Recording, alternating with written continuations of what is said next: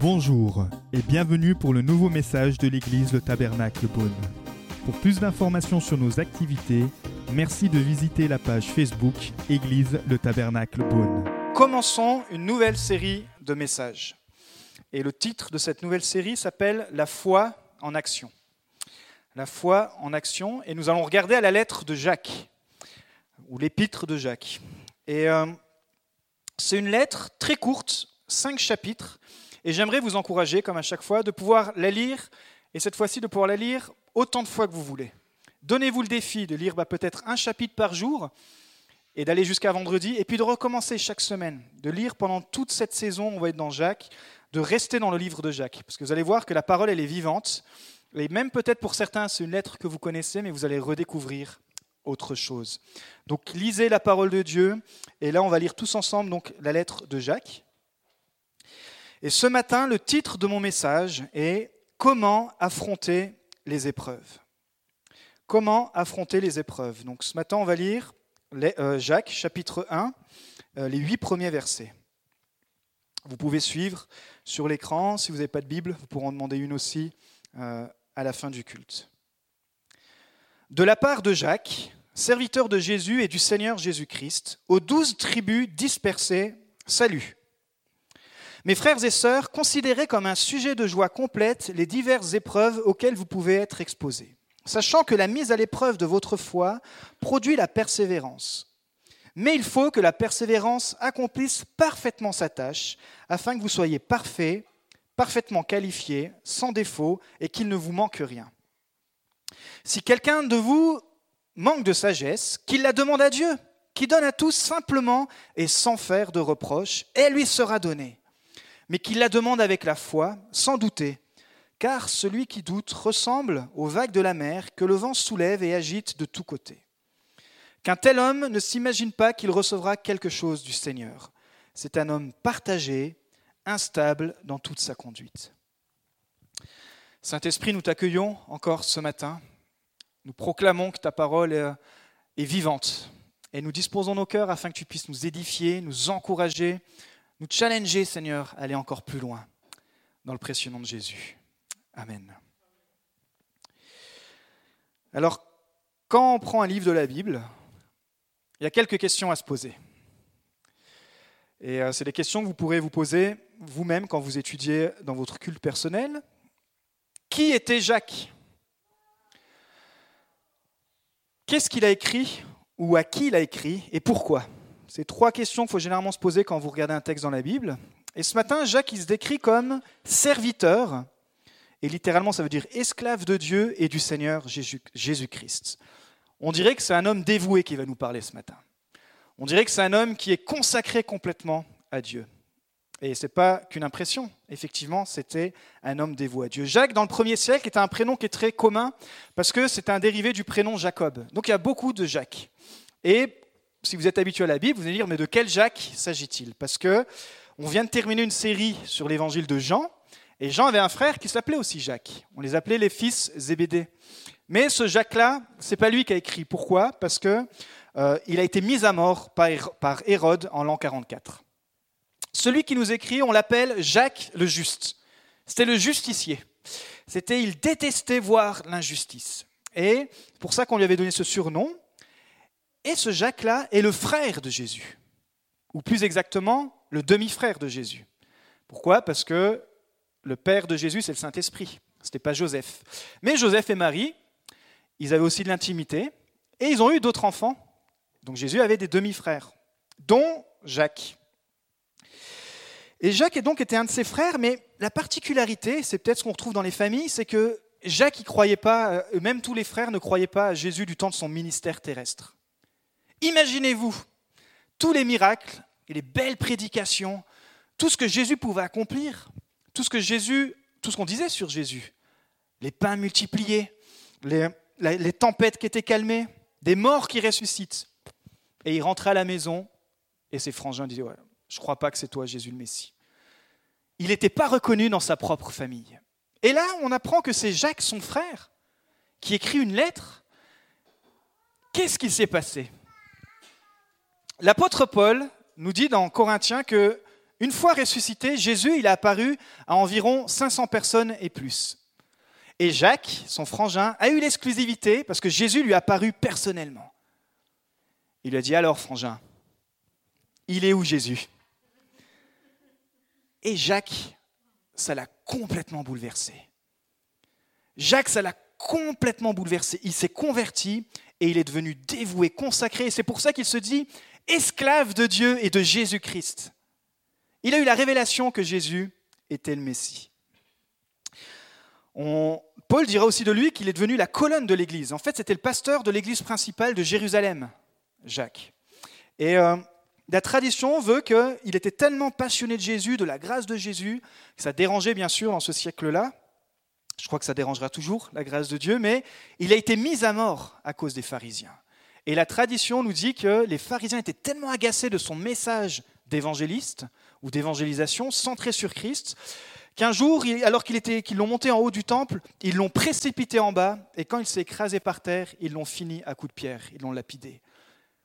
Jacques est mort martyr, à environ en l'an 62.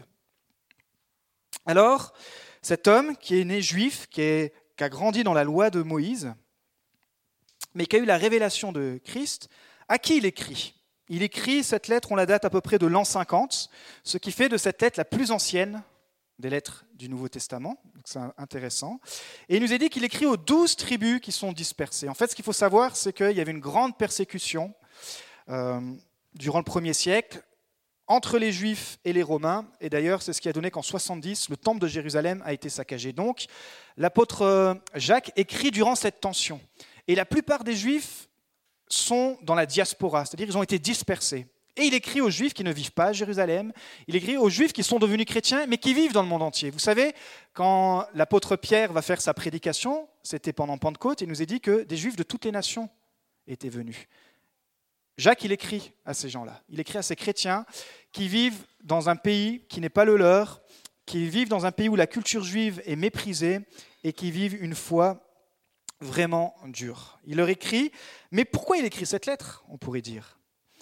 On a vu que le, récit de Jean, c'est plutôt un récit narratif. Là, on parle sur un, sur un autre style littéraire, puisque c'est une lettre, mais il écrit surtout une lettre pratique. Jacques, c'est un gars pratique. Et il avait vu depuis le début de l'Église que souvent, ce qui ce qui allait pas bien chez les chrétiens, c'est que entre ce qu'on dit et ce qu'on fait, parfois il y a un grand espace. Et il dit non, la foi, c'est pas ça. La foi, c'est faire ce qu'on dit. La foi doit être pratique. Et c'est pour ça que le thème de mon message, c'est la foi en action. Dans sa lettre, on va apprendre plein de choses. Il va répondre aux questions comment mettre ma foi en action, comment surmonter les difficultés, comment bien contrôler sa langue, comment les croyants riches euh, devaient-ils se comporter envers les pauvres, etc. Mais ce matin, donc, le titre de mon message, après cette introduction, est comment affronter les épreuves. Je ne sais pas combien ici parmi nous, en ce moment même, je ne vais pas vous demander de lever la main, mais vous passez par des épreuves. Peut-être épreuves financières, peut-être épreuves, toutes sortes d'épreuves, peut-être épreuves sentimentales, peut-être épreuves, épreuves de froid, peut-être épreuves de foi. Je ne sais pas dans quelle épreuve vous êtes, mais si c'est le cas ce matin, ce message va vous aider. Si ce n'est pas le cas, ce message va vous aider. Pourquoi? Parce que vous passerez par des épreuves. Donc dans tous les cas, Jacques, ce matin, ce qu'il va nous livrer, ça va nous aider. Jésus a dit lui-même que si tu deviens chrétien, tu auras des tribulations. Dans Jean 16, 33, la version du Bible du Semeur, je vous la lis. Dans le monde, vous aurez à souffrir bien les afflictions, mais courage, moi j'ai vaincu le monde. Alors dis à ton voisin, courage. Courage cette année. Courage dans l'affliction. Encourageons-nous les uns les autres. En fait, la question, c'est pas est-ce que je vais avoir des épreuves, mais comment je vais réagir quand je vais passer dans l'épreuve. Les épreuves arrivent tout simplement parfois parce que nous sommes humains, notre corps s'use, donc euh, il y a toutes sortes de choses qui en découlent. Euh, les accidents, ça arrive parce que nous sommes humains, mais il y a aussi des épreuves qui arrivent pour tester notre foi, des épreuves qui arrivent parce que nous sommes croyants. La première chose que Jacques nous dit ce matin, mon premier point, c'est que Jacques nous dit qu'il faut être dans la joie durant ces circonstances. Vous savez, c'est souvent ces chrétiens que quand vous n'allez pas bien, disent oui, oui, mais t'inquiète pas, le Seigneur va t'aider. Et euh, vous avez envie d'entendre plein de choses, mais quand vous n'allez pas bien, vous n'avez surtout pas envie d'entendre ça. Et Jacques, il est en train de dire, mais sois content, sois heureux, contente-toi de la présence de Dieu. Et moi, j'aurais envie de lui dire, et on a envie de lui dire, mais comment c'est possible? Vous savez, il y a de la puissance dans la joie. Il y a vraiment de la puissance dans la joie. C'est vraiment un don de l'esprit qu'on laisse de côté, et notamment dans le christianisme. C'est pour ça que les, églises, parfois on dit, mais les églises sont tristes, les églises sont mortes. Mais il y a tellement de joie et tellement de puissance quand on rencontre le Seigneur. Et la joie, c'est un des fruits de l'esprit sur lequel l'ennemi va venir nous tester et va venir, c'est un premier des fruits de l'esprit qui veut venir nous voler. Parce qu'il sait que quand tu transportes la joie avec toi, alors tu transformes l'atmosphère, tu transformes ta famille, tu transformes ton travail, tu transformes ta journée. C'est dur d'avoir tout, le temps, d'avoir tout le temps la joie. Et c'est ce que Paul va dire. Il dit mais soyez toujours joyeux. Donc c'est un fruit de l'esprit et il y a de la puissance de la joie. Ça nous rend plus forts. Vous savez quand vous allez faire les courses, euh, vous vous rappelez toujours de la personne de la caissière qui vous a fait un beau sourire. Vous vous rappelez toujours des personnes qui sont aimables, qui sont remplies de joie. Dire waouh mais c'est incroyable, tu, tu passes par cette épreuve et et malgré tout, tu, gardes la joie. C'est pour cela que le diable veut vous voler votre joie, parce qu'il vient vous voler notre force. Quand vous perdez votre joie, vous perdez votre force. Némi dit, la, la joie du Seigneur sera ma force. Et moi, je vois parfois l'Église qui est, avec un grand E, hein, l'Église qui est fatiguée, l'Église qui est déprimée. Et quand vous regardez, en fait, c'est une Église qui a perdu sa joie. Parce que quand vous avez la joie, ça vous donne la force, ça vous donne la force d'avancer, ça vous donne la force de, de continuer. Donc, il faut changer, Jacques nous dit, de perspective. Notre conception des événements détermine leurs conséquences et notre attitude détermine nos actes. Jacques nous dit que c'est un test pour notre foi. Et souvent, on pourrait confondre parce que est-ce que c'est les épreuves qui font naître notre foi? Pensez à des épreuves par lesquelles vous êtes passé. Est-ce que c'est les épreuves qui font naître la foi? Je peux couper hein, l'écran, merci. Non. Qu'est-ce que la Bible dit? Que la foi, elle vient de ce qu'on... Donc les épreuves ne font pas naître la foi. Les épreuves, notre foi n'est pas produite par les épreuves, mais elle est éprouvée. Notre foi n'est pas produite par les épreuves, mais elle est éprouvée. Dans 1 Pierre 1,7, je vais vous le lire. Ainsi, la valeur éprouvée de votre foi, beaucoup plus précieuse que l'or, qui est périssable et que l'on soumet pourtant à l'épreuve du feu, aura pour résultat la louange, la gloire et l'honneur lorsque Jésus-Christ apparaîtra. Vous savez, l'or, il doit être éprouvé avant d'être approuvé. Quand les chercheurs d'or découvrent une pépite, ils l'emmènent chez une personne qualifiée pour. Et tant que cette personne n'a pas approuvé la qualité de l'or, cette pierre ou ce, minerai qui est là a une valeur, mais il n'a pas sa vraie valeur. Mais quand il y a le diagnostic qui dit oui, j'approuve que c'est de l'or, alors tout à coup, ce matériau devient très précieux. Sans approbation officielle, l'échantillon d'or n'aura qu'une valeur superficielle. La persévérance dans nos épreuves prouve que notre foi est solide. Les épreuves servent à fortifier le croyant et non à le détruire. Toi, ta foi doit être éprouvé afin d'être approuvé. Ta foi doit être éprouvée afin d'être approuvée. Alors on pourrait quand même se poser la question, ouais, mais à quoi bon passer par les épreuves? Dieu nous met à les épreuves pour faire sortir le meilleur de nous-mêmes. C'est la différence entre Dieu et Satan. Satan, il nous tente pour nous détruire, il a appelé le destructeur, mais Dieu permet certaines épreuves pour faire sortir le meilleur de nous-mêmes. En fait, Jacques nous dit que c'est même pour nous faire produire du fruit. Vous savez, c'est la mission qu'on s'est donnée cette année. On a dit, mais on va être une église qui produit du fruit. Je vais être un croyant, vous voulez être des croyants qui, qui produisent du fruit. Pourquoi? Parce que dans l'évangile de Jean, il est dit que c'est ce qui rend gloire au Père. Il faut qu'on produise du fruit. Et là, bonne nouvelle, si tu changes la perspective quand tu passes par les épreuves et que tu comprends que le but, c'est que tu puisses produire du fruit, tu vas vivre ton épreuve différemment. Et oui, tu peux vivre du coup ton épreuve avec la joie. Tu dis, bah ok, Je sais que c'est dur, mais en fait, je comprends que je prie tellement pour grandir, pour avoir du fruit. Et bien, cette épreuve, elle va me permettre de passer par là. Pour qu'on gagne de l'endurance, de la persévérance. Le fruit ici que Jacques nous parle, c'est la patience. Et dans la Bible, le mot patience ne constitue pas une attitude passive de résignation face à une situation. Écoutez bien, c'est plutôt une attitude de persévérance et de courage devant la souffrance et les difficultés. En fait, l'apôtre Jacques nous dit que la patience est un acte de maturité. On parle de maturité dans la vie spirituelle, puisqu'on est considéré quand on est de nouveau comme des enfants, comme des bébés, et nous sommes appelés à grandir, comme dans le naturel. Donc ici, une étape pour grandir, et un des signes, c'est la patience. On sait que la patience est une vertu, mais la patience est une des clés pour les bénédictions. Par exemple, les enfants, ils n'ont aucune patience.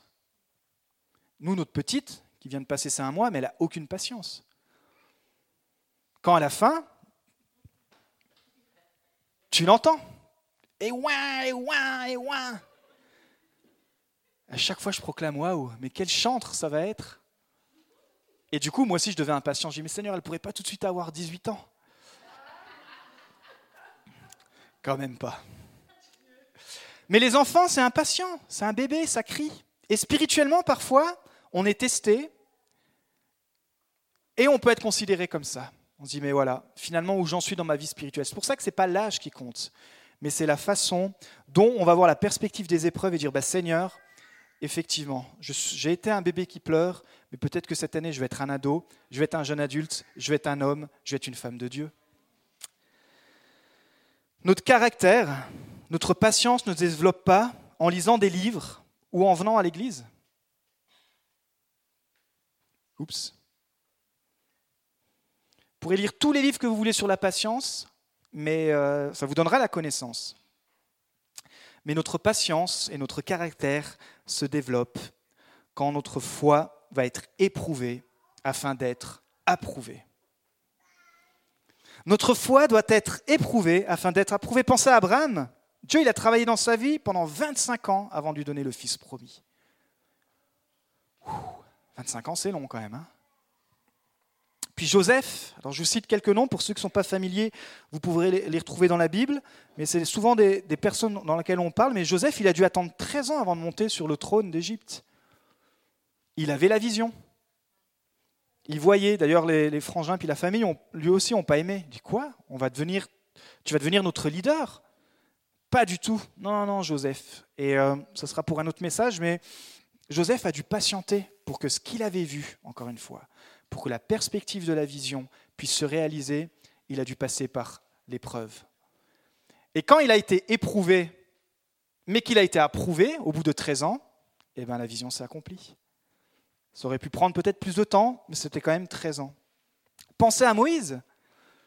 Moïse, lui, il a vraiment dû être éprouvé. 80 ans avant de s'occuper du peuple pendant 40 ans. 80 ans à être éprouvé avant d'être approuvé. Parce que vous pouvez être approuvé des hommes, mais pas approuvé de Dieu. Quand vous êtes même désapprouvé des hommes, mais approuvé de Dieu, alors vous avez la main de Dieu sur vous. Et Dieu va ouvrir un chemin. Et c'est ce qui s'est passé pour Moïse, ou pour toutes les personnes qu'on a citées. Et puis tout simplement, pensez à Jésus et à ses disciples. Eux, ils ont été avec lui pendant trois ans. Trois ans à suivre le Maître, et pourtant, quand leur foi a été éprouvée, la plupart, la foi n'a pas été approuvée. C'est pour ça qu'on avait vu que Jésus, quand il, quand il ressuscité, il s'est représenté à eux et a dit, on repart les gars. Et quand ils ont reçu le Saint-Esprit, la foi non seulement a été éprouvée, mais ils ont été approuvés. Ils ont tous fini en martyrs, comme par exemple l'apôtre Jacques. Donc, il est important d'intégrer la patience. Si vous voulez être un, croyant qui porte du fruit, il faut intégrer la patience. La patience pour se marier.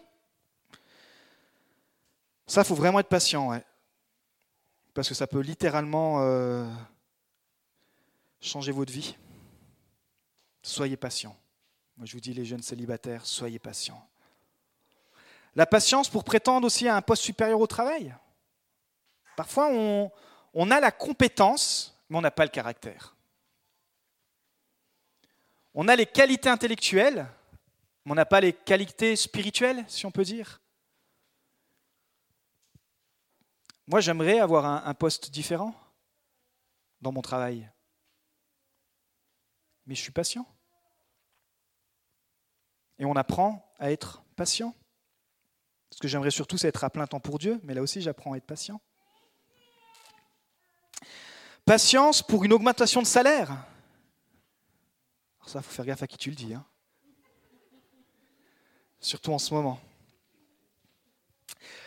Patience pour euh, changer de voiture. Nous, en ce moment, on doit être patient, mais on devra changer de voiture, mais il faut être patience. Patience pour servir Dieu. Mais encore une fois, la patience, c'est être proactif. C'est pas juste être fataliste et dire tout est fichu et j'attends. Non, la patience, c'est j'ai la patate, j'y vais, je suis dans le brouillard. Vous savez, on dit souvent la parole de Dieu est une lampe à mes pieds. Une lampe, ça éclaire pas beaucoup dans la nuit. Euh, moi, j'ai déjà beaucoup roulé pendant la nuit. Euh, franchement, avec les phares de la voiture, vous voyez qu'une certaine distance. Pourtant, vous pouvez parcourir et rouler toute la nuit. La patience, c'est ça. C'est que tu vois qu'à une certaine distance, mais même si c'est dans le noir, tu continues patiemment. C'est ça la patience. Alors il faut regarder les épreuves avec la perspective d'y voir une occasion de grandir. Regarder les épreuves avec une perspective d'y voir une occasion de grandir. Les mêmes épreuves, mais une perspective différente. Voir les épreuves comme le moyen d'apprendre la patience. Alors vers qui regarder quand les épreuves viennent? Parce que certains cherchent le conseil un petit peu partout. On peut le trouver auprès des proches, on peut le trouver... Euh, mais finalement, ici, Jacques nous dit que premièrement, il faut rechercher le conseil auprès de Dieu. Pourquoi? Tout simplement pour avoir sa perspective. D'ailleurs, en fait, il faut rechercher Dieu en premier partout. Si vous êtes chrétien et que vous cherchez la vision de Dieu pour votre vie, il y a un verset très simple, il dit cherchez premièrement le royaume de Dieu et la justice. J'aime la version de la Bible du Sommeur, je vais vous la lire. Faites donc du règne de Dieu et de ce qui est juste à ses yeux votre, préoccupation première et toutes ces choses vous seront données par-dessus. Ça, c'est ma vision et je pense que c'est votre vision aussi, dire Seigneur, ouais, pas, je vois pas une vision de, de euh, comme Jacob ou comme Abraham, mais ma vision, c'est de te mettre en premier dans tout ce que je fais. Et toutes choses seront données par-dessus. Vous savez, ça me rappelle ce, vieux chant. Peut-être certains ici le connaissent. On va voir. Cherchez d'abord le royaume de Dieu et sa justice et toutes choses vous seront données en plus. Alléluia, Alléluia. Ok, bienvenue dans les années 80. Il est où Anto? Anto, il faut qu'on le transforme en rock ce chant.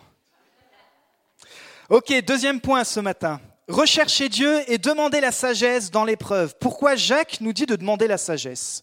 Il y a la différence entre la connaissance et la sagesse. Écoutez cette définition que j'ai trouvée. La connaissance est la capacité de décomposer les choses, alors que la sagesse est la capacité de les assembler. Ok, je vous laisse cette définition. On pourrait croire que dans l'épreuve, on aurait besoin de plein de choses sauf de la sagesse. On aurait besoin de force on aurait besoin de courage, ou on aurait besoin tout simplement d'être délivré. Mais Jacques, il nous dit pas ça, il nous dit que la chose, la clé importante, dans l'épreuve, il faut demander la sagesse. Pourquoi? Parce que gérer de la force sans patience, qu'est-ce que ça fait? Ça fait des dégâts? Alors Jacques, il est très très sage du coup. Il nous dit que la sagesse, ça nous permettra d'appliquer notre force au bon endroit, au bon moment, au bon moment durant l'épreuve. Vous savez, c'est l'exemple de Salomon qui a demandé la sagesse. Imaginez-vous, Dieu vous apparaît dans un rêve. C'est fou quand même cette histoire. Chaque nuit, j'espère que ça m'arrive. Et Dieu, il frappe, euh, il vous réveille et vous dit, demande-moi ce que tu veux et je te le donnerai. Waouh. Demande-moi ce que tu veux et je te le donnerai. puis là, Salomon, il est dans ses rêves, c'est encore un, un jeune adulte. Euh, moi, en tant que jeune adulte, si Dieu m'avait posé ça, m'avait posé ça comme question, je ne pense pas que j'aurais donné la même réponse. Et sagesse, il pardon, Salomon va demander la sagesse. Il dit Parce que le peuple là que mon père me demande de, conduire, c'est trop grand pour moi. Alors donne-moi l'intelligence, donne-moi la sagesse. Et puis Dieu le réveille, lui répond Ok, comme tu n'as pas cherché la gloire, comme tu n'as pas cherché les biens matériaux, non seulement je vais te donner l'intelligence, la sagesse, la sagesse pardon, mais je vais donner tout en plus. Et dans 1 roi 3, on voit qu'il va rapidement en avoir besoin. C'est l'histoire de deux prostituées. Elles accouchent tous les deux, mais à quelques jours d'intervalle. Elles vivent sous la même maison. Et puis, une des mamans, alors qu'elle est en train de donner le sein à son enfant, un jour, une des mamans se réveille et un des deux bébés est mort. Alors les deux mamans s'accusent l'une à l'autre, et comme c'était le cas à l'époque, elles sont convoquées auprès du roi pour que le roi prenne une décision. C'est un jeune adulte à ce moment-là, Salomon. Et la première dit, écoutez, roi, on vit tous les deux sur la même maison, on a eu tous les deux un enfant, et cette femme m'a piqué mon enfant, parce que c'est son enfant à elle qui est mort, c'est pas le mien. Et il y a une dispute comme ça, et puis imaginez quoi, il y a l'enfant qui est vivant, il dit voilà, il y a un enfant, mais il y a deux mamans, il y a un problème. Il y en a une des il y a une pardon des deux mamans qui est une usurpatrice. À qui faut donner l'enfant? Je ne sais pas comment vous aurez réagi vous. Comment vous pouvez prendre une telle décision? À qui Qui est la vraie maman dans cette histoire? Alors Salomon, comme il avait demandé la sagesse, il a recherché Dieu, il reste dans la joie, dans l'épreuve, etc. Il dit, OK, on va faire quelque chose. Apportez-moi l'enfant. Oh, il est mignon. Apportez-moi une épée. Quoi? Apportez-moi la grande épée, là. Celle que mon père, avec laquelle mon père a tué le roi Goliath. Vous savez, cette grosse épée où il faut deux mains. Posez-moi l'enfant. Dis voilà, mesdames, ce qu'on va faire. Vous voyez cette belle épée? Avec ça, on a coupé la tête du roi Goliath. Ben, avec la même épée, je vais couper l'enfant en deux et je vous en donnerai chacun une partie, comme ça tout le monde sera content. Et là, il y a une des mamans qui dit Attendez, attendez, roi, attendez, roi. Elle a vraiment compassion, pardon, pour son enfant. Elle dit Attendez tout, attendez. Écoutez, donnez-le à cette maman, donnez cet enfant à cette maman. Euh, c'est pas grave, donnez-lui. Puis l'autre maman dit Non, non, non, coupez-le, comme ça on aura chacun une autre compte, et puis personne n'aura l'enfant. Et Salomon comprend, comprend pardon. Et tous les sages, et tout le monde comprend, dit Ok, la maman qui a défendu son enfant, c'est elle, la vraie. Et l'autre, c'est une usurpatrice. Et elle repart avec l'enfant. Et l'autre dame euh, a été découverte dans son, euh, dans son piège. Je ne sais pas quels seront les choix difficiles à faire pour vous cette année. Mais si vous ne demandez pas la sagesse de Dieu, vous risquerez de prendre la mauvaise décision, ou peut-être la mauvaise option. Nous avons besoin de sagesse. Alors dis à ton voisin, pour 2019, tu as besoin de sagesse.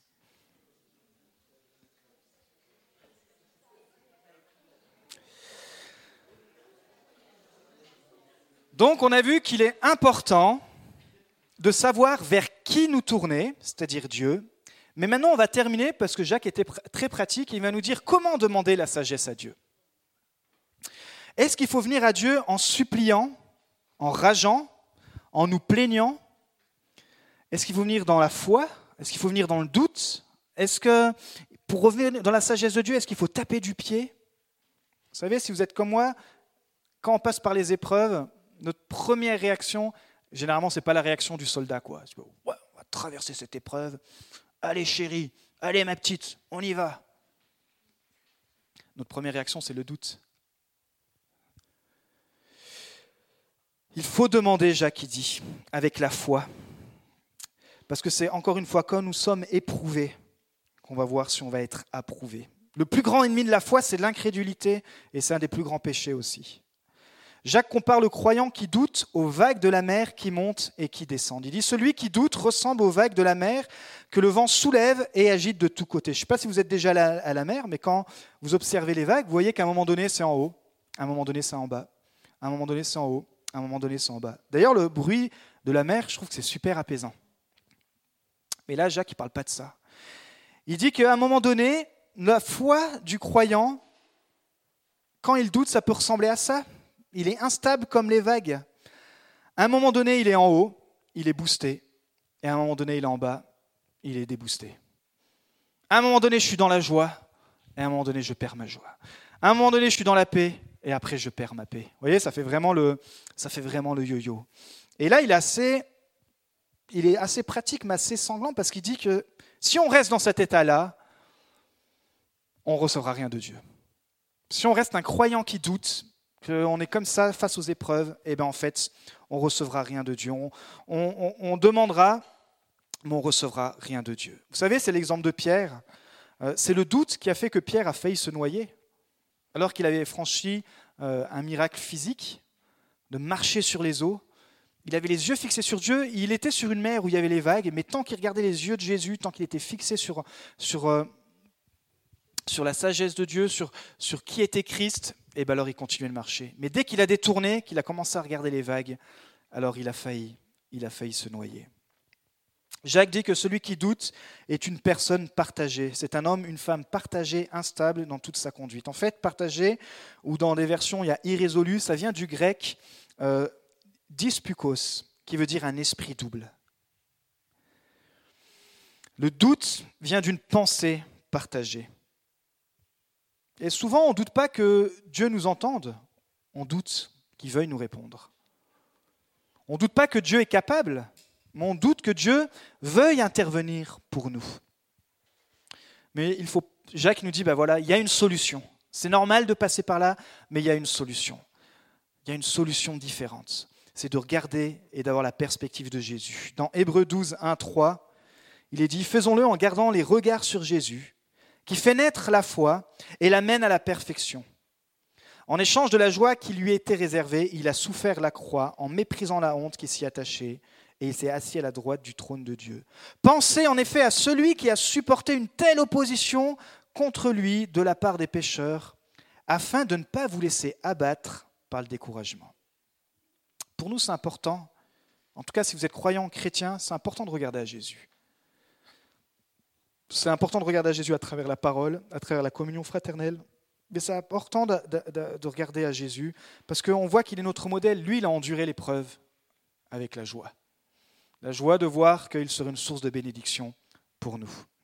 Et euh, si vous comprenez que l'épreuve est pour vous faire grandir en patience ou dans les autres fruits de l'esprit, alors peut-être que votre perspective de l'épreuve peut être différente. Et c'est ce que Jacques est en train de dire. Il dit, je ne suis pas en train de mépriser les épreuves par lesquelles les croyants vont passer, mais il est en train de dire, je suis juste en train de vous dire que si vous regardez la perspective qu'en fait c'est pour produire du fruit. On parle bien des épreuves qui viennent de Dieu, pas des épreuves dans lesquelles on se met nous-mêmes en galère, ou des épreuves, les épreuves que Dieu envoie, quand tout va bien, puis tout à coup on passe par une saison où on sent qu'on va être épuré. Je dis, bah, Seigneur, ok, écoute, je ne sais pas comment, mais ta joie. Je veux faire comme on l'a chanté, ta volonté, etc. Et il faut aller plus loin dans l'épreuve, rechercher Dieu. C'est peut-être un temps où on a besoin d'avoir plus d'intimité avec lui, rechercher sa sagesse. Et quand vous associez votre foi, alors votre demande, alors vous savez que Dieu va vous répondre. On peut se terminer, on peut terminer par la prière. Je vais vous inviter euh, à vous lever ce matin. Nous espérons que vous avez apprécié le message de cette semaine. Pour plus d'informations sur notre Église, merci de visiter la page Facebook Église le Tabernacle Beaune.